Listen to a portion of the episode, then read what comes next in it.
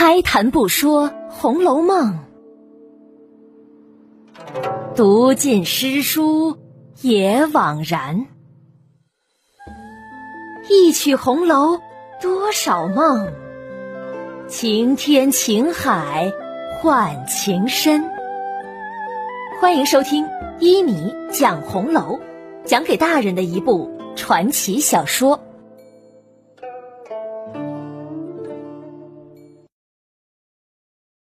第二百八十七集，真真国女儿诗。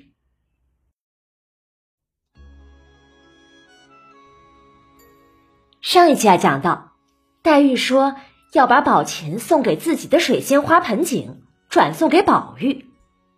宝玉听了，忙摆摆手：“不不不，我屋里也有两盆，只是没有这盆好罢了。”而且你这盆是秦妹妹送你的，如何又能转送给别人呢？这个断断是使不得的。黛玉叹了一声：“哎，我呀，每日都是药吊子不离火的，是药培育着的人，哪里能搁得住花香来熏呀？越发会被熏得弱了。况且我这屋里一股的药味儿。”反而也会把这花香给搅坏了，所以呀，不如你抬了去，这花也清净了，也没有杂味来搅它了，岂不是好？宝玉笑着解释：“ 哈哈哈哈我屋里今儿也有病人在煎药呢，你怎会知道的？难道你是神算子，所以才说这花香和药味是不能相容的？”咦，你这话奇了！我原本只是无心的话，谁知你屋里的事儿啊？好了，不说这事儿了。你怎么不早来呀？我们才说完一些传说故事，这会子你才来，就听不到了。宝玉指着那盆水仙盆景，听到听不到无所谓的。我是在想，咱们下一社又有了题目了。就涌着水仙，还有那腊梅。宝玉听了，痴痴的笑了。罢了罢了，我是再不敢作诗了，做一回罚一回，怪害羞的。说着，黛玉就用两手捂起脸来。宝玉脖梗下的大石头，心中暗想。哈！黛玉这是在笑话宝玉作诗的成绩，每次都是最后一名啊。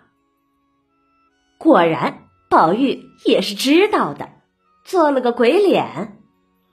哎，何苦来呀？又奚落我干什么呢？我还不怕臊呢，你倒捂起脸来了。看着宝玉和黛玉互相撒着狗粮，宝钗笑着。挑起作诗的话头，下次我来邀一社吧，给四个诗题，四个词题，每人四首诗，四阙词。头一个诗题叫《咏太极图》，现一仙的韵，五言排律。咱们要把一仙韵部里的字都用了，一个不许剩下。宝琴忙摆手。哎呀，这么一说，可见姐姐你不是真心起社了。这哪里是作诗作词呢？分明是在难为人呀！如果一定要做，强扭着也许能做出来，但不过颠来倒去的，弄的都是些易经上的话，硬生生的来填。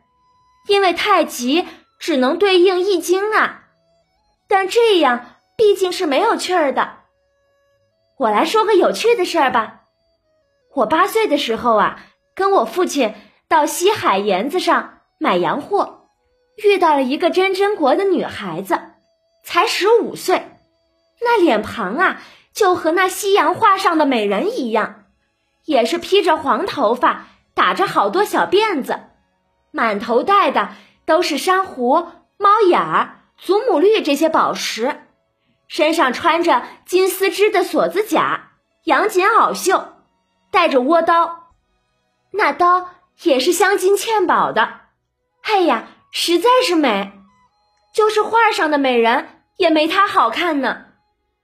有人还说她通中国的诗书，会讲五经，也能作诗填词的。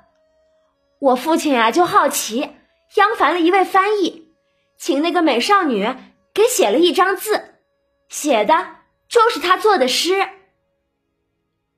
啊，还有这样的人呀？嗯，好神奇呀！嗯，有趣儿。众人听了，都是称奇道义。宝玉忙央求：“好妹妹，那诗你拿出来给我瞧瞧呗。”宝琴笑着摆手：“哈哈哈哈哈，在南京老家收着呢，此时去哪里取来呀？”宝玉听了，大失所望。唉，可惜，可惜呀，没福气能见这世面了。黛玉笑着拉了拉宝琴：“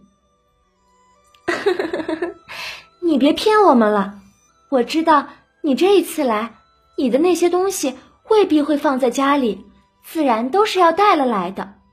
可这会子又扯谎，说没带来。”哼，他们虽然信你的话，我却是不信的。宝琴听了，便红了脸，低头微笑不语。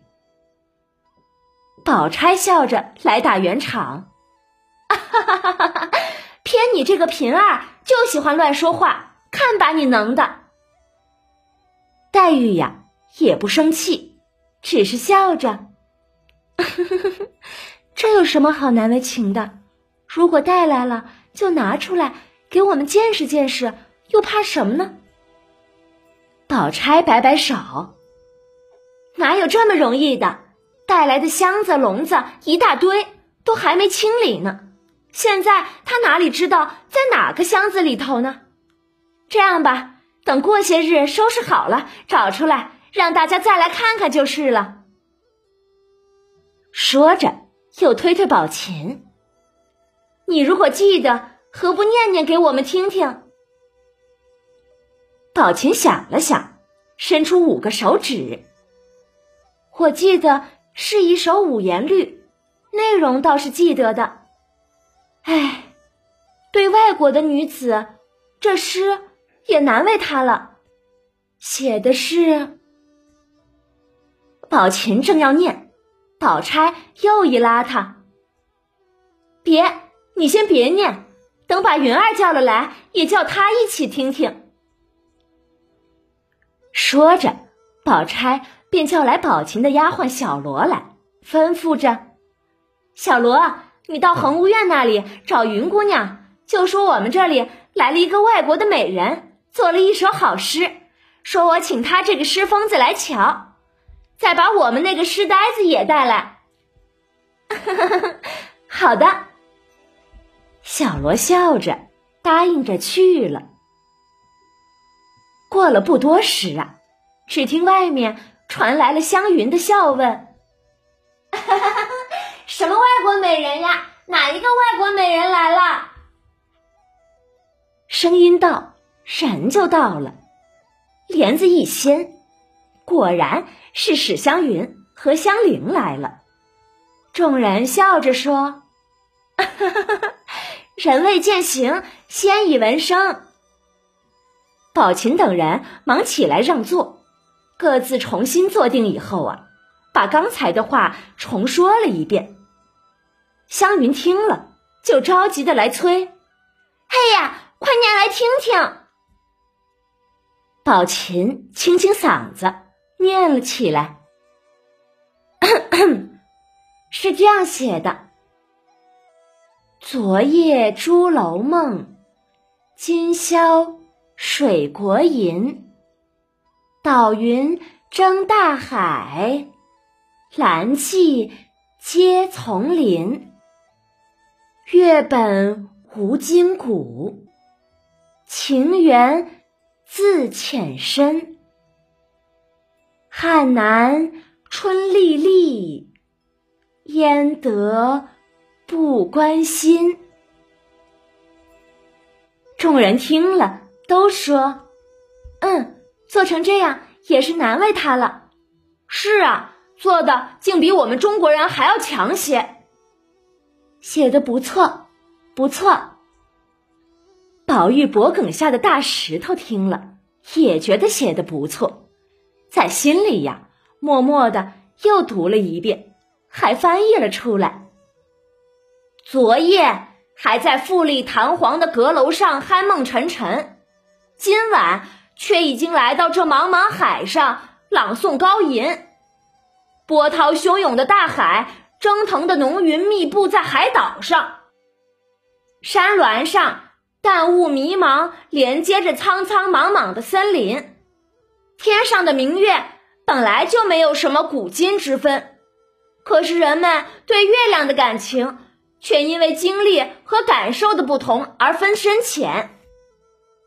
南国故土，春光明媚的季节历历在目，时光飞逝，这怎么能不使我神往而倾心呀？嗯，诗写的不错，就是有些凄凉的滋味在里头啊。大石头正想着，只见宝玉的丫鬟麝月走进来。来找宝玉。刚才太太打发人来嘱咐二爷，说明儿一早你往舅舅那里去时，就说太太身体不舒服，不能亲自来了，你就代表着了。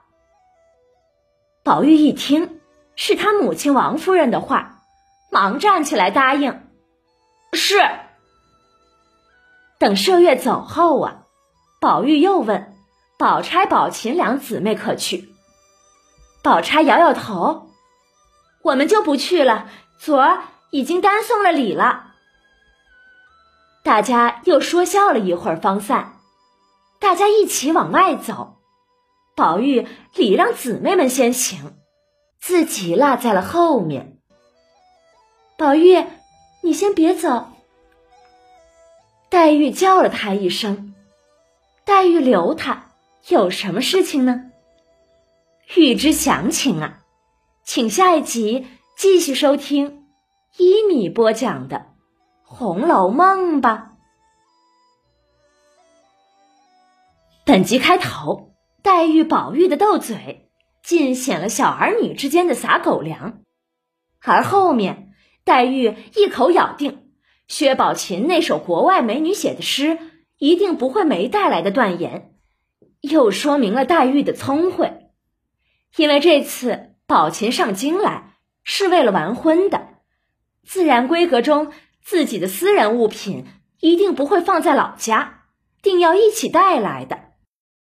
至于到底有没有这首诗，曹公啊没有明说，有可能这个真真国女孩和这首诗本身就是宝琴的杜撰，也有可能这首诗宝琴不想拿出来。但是这些呀都不重要，而重要的是，曹公是想通过这首诗给我们传递什么信息呢？我把这首诗和他们的白话解释写在了本集下面，感兴趣的朋友可以来我的微信公众号，找到第二百八十七集来看看。有人说这首诗写的是反清怀明的故国情。也有人说，诗是映射当时某些政治事件，但是我觉得呀，不一定会如此复杂。曹公虚构的真真国和不让这首诗文的真迹出现的目的，我认为都和曹公开篇“太虚幻境”那副对联“假作真实，真亦假，无为有处，有还无”是一致的。真真假假不可说，朱楼水国都是梦罢了。这首诗，曹公再次强调的是，贾府和一切大家族最终都会败亡的，就连作者也只能在回忆中忆往昔的荣华，感叹如今的流落憔悴了。好啦，今天的内容啊就讲到这里了。免费播讲，欢迎转发，持续更新中哦。晚安了，朋友们，再见。